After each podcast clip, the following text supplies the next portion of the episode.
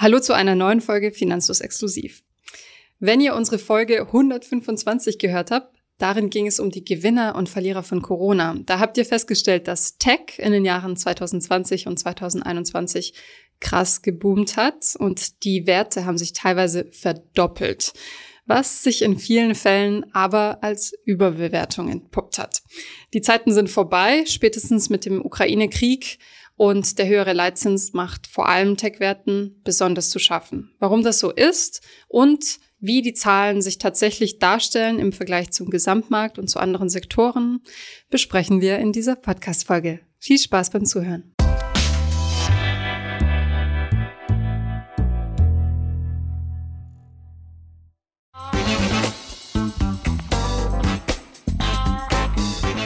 Technologieaktien. Eine Aktienklasse, die, glaube ich, bei uns in der Community zumindest extrem beliebt ist, die auch in den letzten Jahren oder fast Jahrzehnten, kann man sagen, sehr, sehr stark geboomt hat. Ähm, Corona war da ein ziemlicher Beschleuniger gewesen und äh, gerade die ganzen Stay-at-Home und äh, Technologieaktien sind da ziemlich durch die Decke gegangen.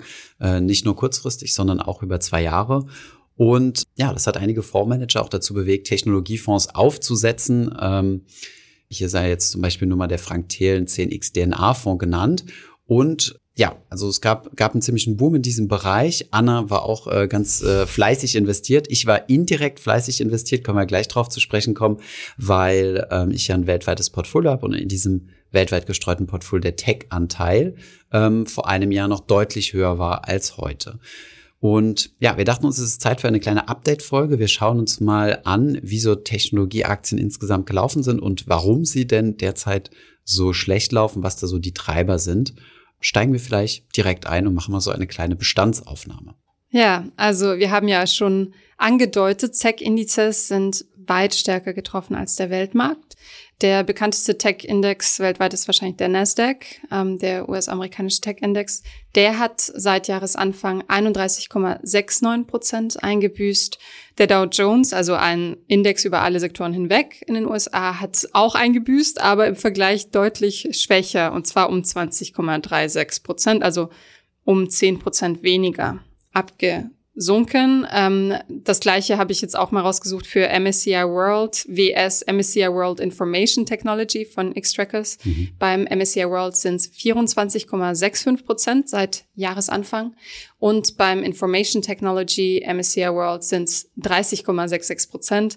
Also da immerhin knapp 6 Prozent schwächer. Tech DAX, das ist ja der deutsche Technologie DAX, sind es 33,25 Prozent. Der DAX, der klassische DAX, ist aber auch um 25,32 Prozent abgesoffen. Das heißt, das ist für alle ein, ein schlechter Zeitpunkt gerade, aber für Technologie in dieses nochmal deutlich schlechter als für den Gesamtmarkt.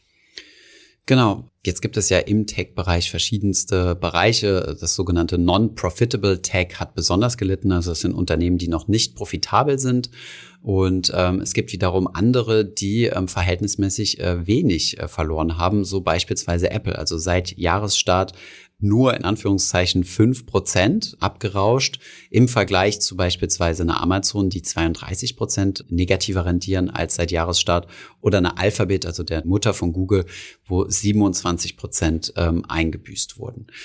Ganz klar, also man, man schaut sich das, man muss solche Zahlen natürlich immer relativ betrachten. Also es macht ja keinen Sinn, nur zu gucken, was hat gewonnen, was hat verloren, weil das kann ja auch an Gesamtmarktbewegungen liegen. Aber was ganz klar hervorkommt, ist, dass jetzt äh, die Zeit der, ja, der Old Economy ist, sozusagen, weil es gibt Branchen, die massiv gewonnen haben in diesem selben Zeitraum, auch wenn der Gesamtmarkt abgerauscht ist. Ja, zum Beispiel die Rüstungsindustrie. Rheinmetall hat 95,5 Prozent plus in einem Jahr gemacht. Also hier habe ich den Vergleich zwischen letztem Jahr im September und diesem Jahr im September und auch in Sachen Erdöl, Gas und Benzin. Wir haben eine Energiekrise. Natürlich gibt es da mhm. jetzt einen sehr gesteigerten Bedarf und da haben die Unternehmen auch ähm, saftig profitiert. Zum Beispiel Occidental Petroleum hat 139,7 Prozent in einem Jahr an Plus verzeichnet. Chevron hat 67,3 Prozent Plus und British Petrol hat 22,7 Prozent in einem Jahr gemacht. Also ähm, da läuft's immer noch ganz gut. Ja. Stromerzeuger sind auch en vogue, äh, also auch hier wieder eine ziemliche Alt-Industry, RWE plus 22 Prozent, ÖDF, also französischer äh, gigantischer äh, Energiekonzern, immerhin plus 11 Prozent. Die sind ein bisschen gedrückt dadurch, dass es mit den Atomkraftwerken nicht so läuft, aber in einem negativ laufenden Markt trotzdem eine positive Wertentwicklung. Und natürlich ganz großes Thema, das äh, Thema erneuerbare Energien. Auch hier, es gibt natürlich ein großes politisches Commitment drauf. Äh, PNE, also ein Windparkbetreiber, ist 140 Prozent im Plus und Energiekontor plus 23 Prozent. Sehr interessante Zahlen, die, äh, die du auch rausgesucht hast, Anna, ist die Verschiebung im ähm, im MSCI World, weil ich investiere selbst marktneutral und in den MSCI World und da war ja Technologie ein großer Treiber gewesen. Das passiert vor allem dadurch, dass je mehr wert die Technologieunternehmen sind, desto mehr Gewicht bringen sie auf die Marktkapitalisierungswaage und desto mehr ähm, ja, ist halt auch der Anteil in den entsprechenden ETFs. Das hat sich ein bisschen gewandelt. Ja, der Anteil an Sektoren, den habe ich mir mal angeschaut bei MSCI. Und äh, der Energiesektor hatte Ende Oktober 2021 nur 2,42 Prozent Gewicht am MSCI World. Mhm. Und Ende August, also die aktuellste Zahl, die vorliegt, 2022 sind es 5,23 Prozent, also mehr als eine Verdoppelung des Anteils des Energiesektors. Das ist äh, ganz schön happig. Daran sieht man eigentlich auch ganz gut, finde ich, dass diese, äh, dass solche Indizes, also sowas wie ein MSCI World, ein lebendes Konstrukt ist, was sich immer wieder verändert. Es wird nach Marktkapitalisierung gewichtet, also komplett neutral nach einer festen Regelbasis.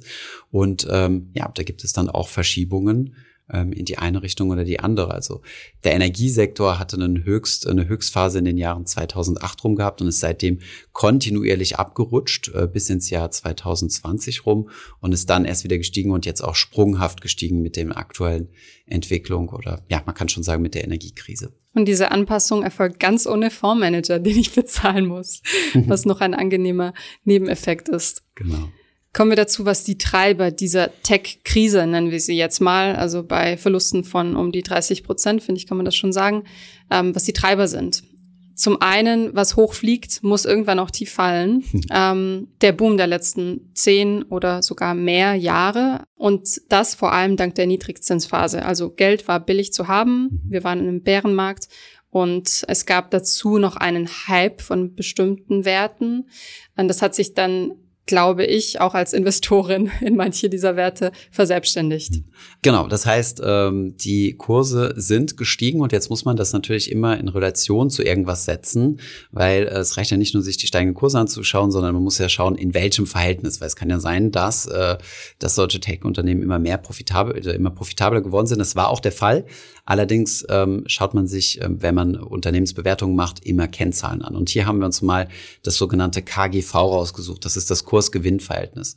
Was im Endeffekt darstellt, also vereinfacht gesprochen, wie vielfach muss ich den Gewinn bezahlen, um in die Firma reinzukommen. Also angenommen, wir haben KGV von fünf, was schon sehr, sehr niedrig ist und im Tech-Sektor äh, sehr, wahrscheinlich absolut äh, unrealistisch, heißt das, dass ich fünfmal den Jahresgewinn bezahle, also auf die Aktie runtergerechnet. Ja, also wenn eine Aktie ein Euro Gewinn pro, äh, pro Jahr erwirtschaftet oder der letzte Gewinn bei ein Euro lag, dann sind wir bei einem KGV von fünf, wenn ich fünf Euro bezahlen muss. So kann man das ungefähr darstellen.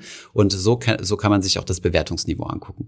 Und wenn man sich jetzt hier eine historisch, also im historischen Verlauf die, die Bewertungen anschaut, dann sind, ähm, also man kann sich das auch pro Index anschauen, dann wurde der Nasdaq, also die te überwiegend Technologiewerte, deutlich höher bewertet in, in, in Form von KGV. Also man ist bereit, deutlich mehr Gewinn zu bezahlen als in den klassischen Unternehmen. Also der, die Nasdaq KGVs lagen historisch seit der Finanzkrise 2008 grundsätzlich über den von S&P 500, also den größten amerikanischen Unternehmen, und über dem DAX, also ähm, Genau. Das lässt sich natürlich dadurch erklären, dass man hier auf höheres Wachstum setzt. Weil wenn man bereit ist, mehr Geld auszugeben für derzeit verhältnismäßig niedrige Gewinne, impliziert das, dass man davon ausgeht, dass es zukünftig zu deutlich größerem Wachstum kommt. Und darauf hat man natürlich in der Technologiebranche gesetzt.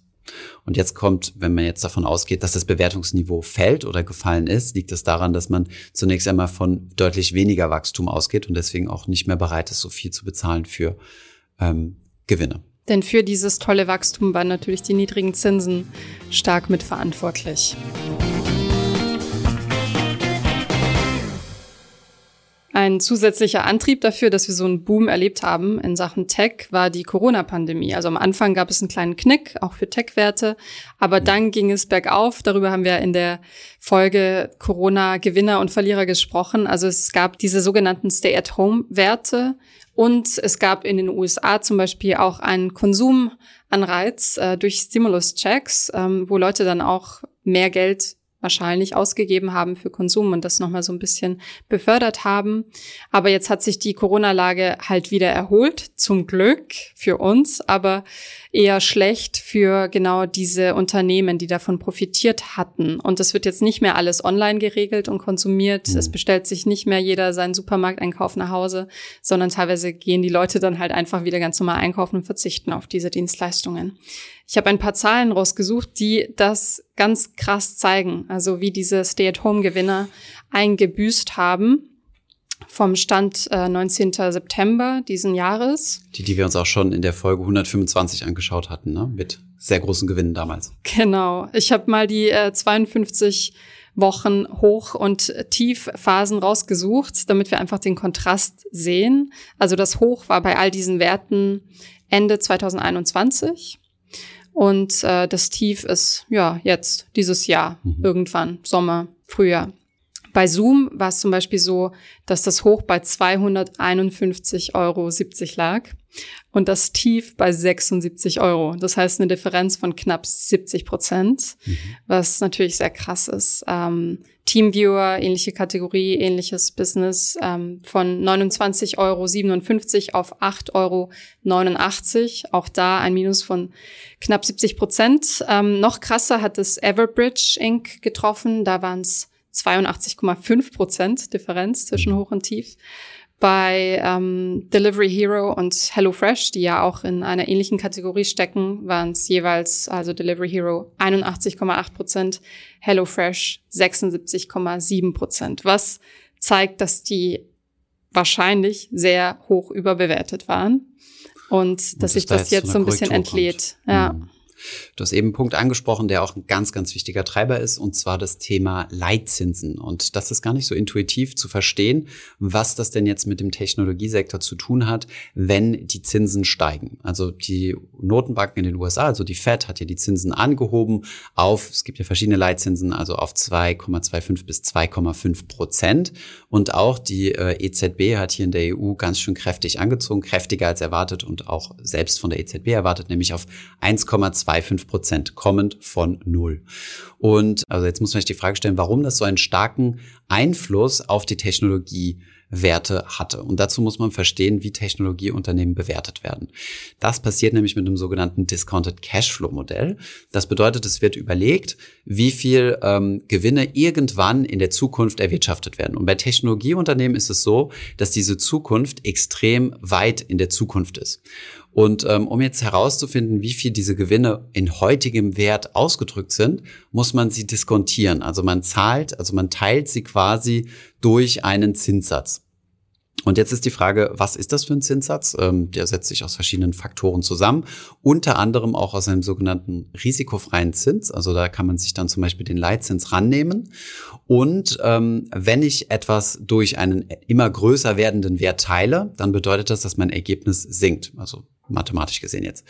Das bedeutet, die Technologieaktien haben deswegen vor allem viel an Wert verloren, weil sie halt mit einem größeren Zinssatz jetzt diskontiert werden. Das heißt, die Gewinne, die sehr weit in der Zukunft liegen, werden stärker in Anführungszeichen abgestraft. Und das wirkt sich natürlich auf die Bewertung aus. Das ist eine Erklärung. Man kann es natürlich auch ein bisschen anders sehen, also anders argumentieren und sagen, na ja, für Investoren gibt es jetzt alternative Anlageklassen. Also, dass man zum Beispiel sagt, wir gehen jetzt wieder mehr in Value-Aktien, also Unternehmen, die tatsächlich jetzt schon Gewinne erwirtschaften, also die sogenannten Alt Economies oder man kann wieder in Staatsanleihen investieren und so weiter. Also es gibt alternative Anlagemöglichkeiten, also risikoärmere Anlageklassen, als jetzt auf explosives Wachstum zu setzen. Das ja, ist hoffentlich so ein bisschen verständlich, also der Zusammenhang zwischen der Zinslandschaft und Aktien. Klar werden auch von anderen Aktiengesellschaften nicht im Tech äh, werden so bewertet mit dieser Diskontierungsmethode. Allerdings ist es bei Technologieunternehmen halt besonders flagrant, weil halt der Großteil der Gewinne in weiter Zukunft liegt. Und je weiter die Zukunft ist, desto stärker findet, also desto stärker ist halt dieser Abzinsfaktor. Ich hoffe, das war so halbwegs verständlich. Total. Ja, und daran zeigt sich ja auch, ähm, was wir eingangs besprochen haben, dass die größeren etablierten Schiffe wie ähm, Google, Alphabet ähm, und äh, Apple Microsoft. zum Beispiel nicht so hm. stark getroffen sind, weil sie eben schon Profit erwirtschaften im Gegensatz zu vielen dieser gerade genannten Stay-at-Home-Gewinner, hm. die noch nicht in der Profitzone sind. Spricht von non-profitable Tech, das finde ich immer ganz charmant. Das Ganze wird natürlich verstärkt dadurch, dass Tech jetzt zum Beispiel im MSCI World weniger Gewicht ausmacht, dadurch weniger Investitionssumme da reinfließt, sondern eher in Old Economy ähm, abwandert und auch in Fonds zum Beispiel, wo Menschen in Tech investiert haben, gebündelt und jetzt vielleicht einen anderen Fonds wählen, ähm, da geht natürlich auch Investitionssumme verloren. Spezifisch für den Tech-Bereich mit Chips oder Computer, Automobiltech war ein zusätzliches Problem abseits des Leitzins, dass es eben Lieferkettenprobleme gibt schon seit Jahren und dass es einen ähm, starken Chipmangel gibt. Also auch Autoproduktion bei Tesla und so weiter. Man muss Monate warten, bis man dann das Auto geliefert kriegt. Genau, ja. Ein weiterer Punkt, ja, wir haben es jetzt mal Inflation, ich würde aber auch sagen, Inflation und Rezession bremsen natürlich ähm, Werbeeinnahmen, also große Geschäftsmodelle, die auch schon überwiegend profitabel sind, wie zum Beispiel Meta, also Facebook, Amazon, Google, okay, Amazon ein bisschen weniger, aber vor allem Google, also Meta und Google sind also die größten. Und dann gibt es noch ein paar kleinere Player, wie zum Beispiel Twitter und Snap die würden natürlich dann vor allem leiden, was jetzt noch nicht so stark eingetreten ist, wenn die Werbeeinnahmen einbrechen. Versetzen wir uns in die Lage von einem Unternehmer, der jetzt äh, verschiedenen, einen gewissen Ausgabenmix hat und jetzt durch verschiedene Faktoren in eine Schieflage gerät oder zumindest in finanzielle Probleme, ähm, beispielsweise durch, durch die drohende Rezession, von der auch schon viel gesprochen wird. Dann gibt es gewisse Budgets, die kann man relativ leicht runterfahren und es gibt andere Budgets, die sind ziemlich fix. Also beispielsweise äh, Mitarbeiterkosten sind zunächst einmal relativ fix. Um die zu reduzieren, müsste man Menschen entlassen oder auf Kurzarbeit umstellen. Ähm, es gibt aber Dinge, und dazu zählt zum Beispiel Werbeausgaben, die stark reduziert werden können, und zwar von heute auf morgen. Also man kann einfach seine Amazon-Ausgaben oder seine Google-Ausgaben, das sind keine langfristigen Verträge, von heute auf morgen reduzieren.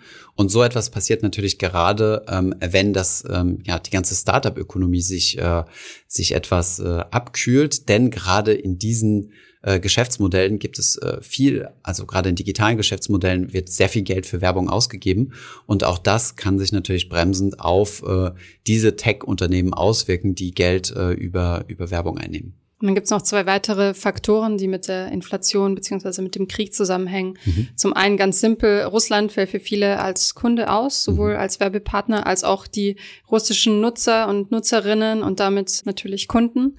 Und äh, zum anderen, und das beobachten wir, glaube ich, alle im Alltag, Menschen sparen jetzt mehr und achten darauf, was sie sich kaufen, was sie konsumieren. Da wird vielleicht äh, das Amazon Prime-Abo, das jetzt auch noch erhöht wurde im Preis, nicht weiter verlängert oder Netflix wird gekündigt, Sehr weil ich kann es mir auch ja. nicht mehr mhm. teilen. Und ähm, natürlich betrifft das auch Tech. Also es betrifft den Einzelhandel. Ja. Die Konsumstimmung ist so schlecht wie, glaube ich, seit Jahrzehnten nicht mehr. Wir haben keine 15 verschiedenen Abos mehr, sondern äh, beschränken uns auf eins, zwei. Genau. Sehr guter Punkt.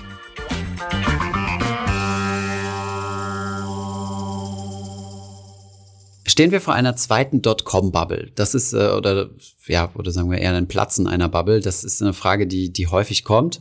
Wir haben dazu schon mal eine spezielle Folge gemacht, und zwar die Folge 223, wo wir mal die Dotcom-Bubble erklärt haben. Und ja, ich glaube, die Frage lässt sich gar nicht so einfach beantworten. Die Besonderheit der Dotcom-Blase war eigentlich gewesen, dass sie keine so wirkliche Blase ist, also die von heute auf morgen implodiert ist, wie wir es jetzt zum Beispiel im Corona-Crash hatten, sondern dass sich das tatsächlich über einige Jahre gezogen hat. Und das ist natürlich was, was ich auch hier wieder reproduzieren kann, aber auch nicht muss. Ja, was damals anders war, ist, dass der Nasdaq tatsächlich 81 Prozent verloren hat innerhalb mhm. von zwei Jahren zwischen 2000 und 2002. Das war also noch um einiges extremer, als es Stand jetzt ist. Wir mhm. wissen ja nicht, wohin das noch läuft und wie es sich weiterentwickelt. Und aktuell sind es ungefähr 25 bis 30 Prozent im Vergleich zum All-Time-High. Mhm. Der Unterschied ist außerdem, dass es jetzt mehr profitable Tech-Unternehmen gibt, also so Giganten wie Apple, Google, Amazon, die wir ja schon angesprochen haben. Und das KGV-Niveau war damals wirklich extrem. Und das ist jetzt nicht mehr ganz so extrem, was ja auch ein guter Indikator dafür ist. Aber natürlich gibt es keine Garantie dafür, dass es weiter nach unten geht. Genau. Was machen Unternehmen oder Tech-Unternehmen jetzt gerade? Es kommt zu Gewinnwarnungen, also die Ziele werden reduziert. Unternehmen gehen jetzt vor allem auf Profitabilität, also auch Unternehmen, die nicht an der Börse gelistet sind, kriegt man viel mit, dass ähm, Investoren und Fonds, die dort investiert sind, stark darauf drücken oder stark äh, darauf pushen, die Unternehmen in die Profitzone zu bringen. Das kann man sich auch ganz einfach durch dieses Discounted Cashflow Modell erklären. Wenn die Gewinne ganz weit in der Zukunft liegen und dann stark abgestraft werden durch die Diskontierung, macht es Sinn zu versuchen, früher in die Gewinnzone zu kommen. Ja, außerdem gibt es leider natürlich auch Entlassungen beziehungsweise Einstellungsstopps, zum Beispiel äh, Meta und Robin Hood haben das verkündet, nachdem man im Boom ganz viele neue Leute eingestellt hat und dachte, wow, uns gehört die Welt, wird jetzt gebremst. Und es gibt äh, Kostensenkungen, wie gesagt, die Werbebudgets werden auch für die Tech-Unternehmen ein bisschen runtergefahren.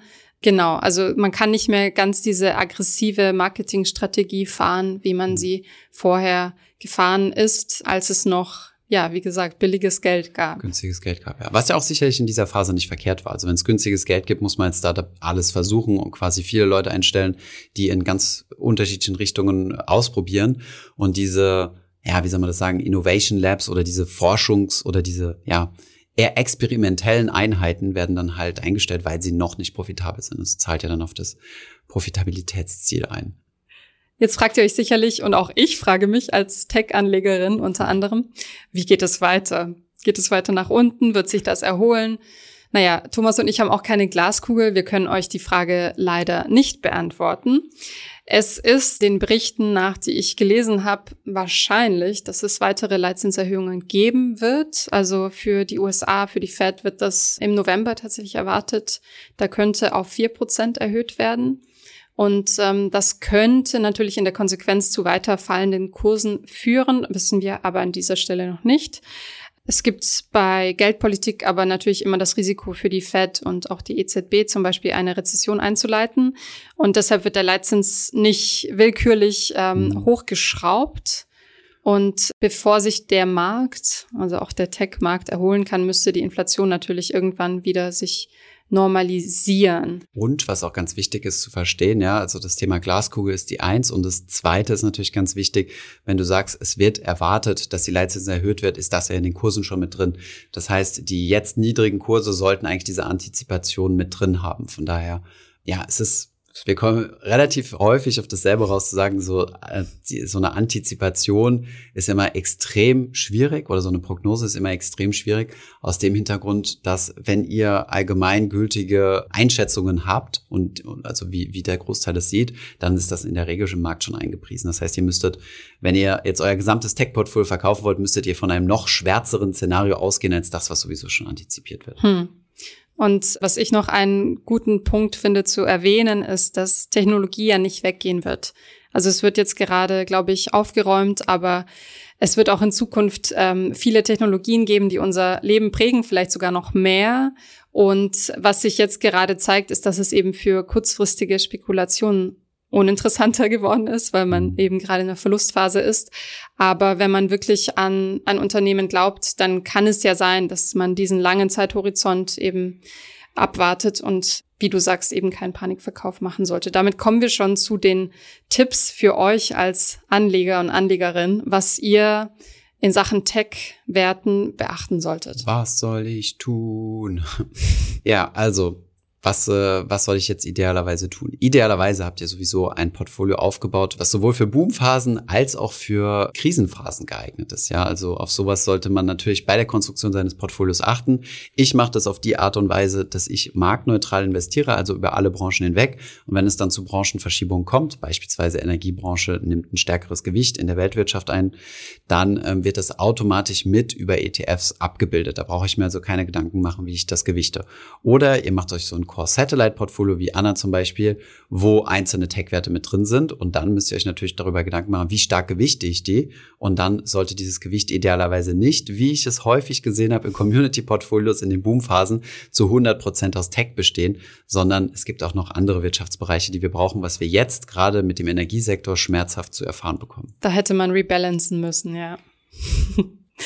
Außerdem, genau, damit ihr in der Lage seid, eben nicht aus Panik eure Aktien zu verkaufen, finde ich immer ganz wichtig dazu zu sagen, legt euch einen Notgroschen zur Seite, bevor ihr investiert und bewahrt diesen Notgroschen, weil es gibt eben Zeiten, in denen es nach unten geht und wenn ihr dann ein bisschen Geld braucht und eure Aktien im starken Minus realisieren müsst, ist das natürlich nicht schön. Genau. Und es ist jetzt gerade natürlich in Zeiten von so hohen, so historisch hohen Inflationsraten sehr wichtig, denn ähm, ja, euer Gehalt wurde quasi gerade um acht Prozent äh, reduziert in, in der Kaufkraft. Und das ist natürlich enorm. Und das trifft natürlich einige deutlich mehr als andere. Denn äh, wo kommt die Inflation her? Die kommt natürlich überwiegend aus den fossilen Energien. Die gestiegenen äh, Energiepreise, was sich auf das Heizen auswirkt, was sich auf Strom auswirkt und so weiter. Und je nachdem, wie groß euer Anteil am Gesamt an euren Gesamtausgaben von diesen, äh, von diesen gestiegenen Preisen ist, kann es natürlich sein, dass eure persönliche Inflationsrate nochmal deutlich, deutlich darüber liegt. Von daher ist es wichtig, da jetzt einen Puffer zu haben. Das Depot ist vielleicht jetzt erstmal zweitrangig, sondern Cash Management ist hier, ist hier eine wichtige Sache und ja, einfach im Auge behalten, was so, was so in der Wirtschaft derzeit passiert. Für mich ist das Ganze auch ein Reminder, dass man nicht Hypes folgen soll und nicht den Hype kaufen soll. Denn ja, auch die Phase, in der ich mit Tech gehandelt habe, war die Hochphase. Mhm. Und natürlich ist es immer schön, solange man gewinnt, aber es geht dann auch wieder nach unten und dann merkt man, dass so ein breit gestreutes Portfolio tatsächlich seine Berechtigung hat. Wir werden, äh, wir werden diese Thematik im nächsten Hype wieder ansprechen, aber dann erinnert sich da wahrscheinlich niemand mehr an die aktuelle Situation. So ist halt die Börse. Danke fürs Zuhören. Bis zum nächsten Mal.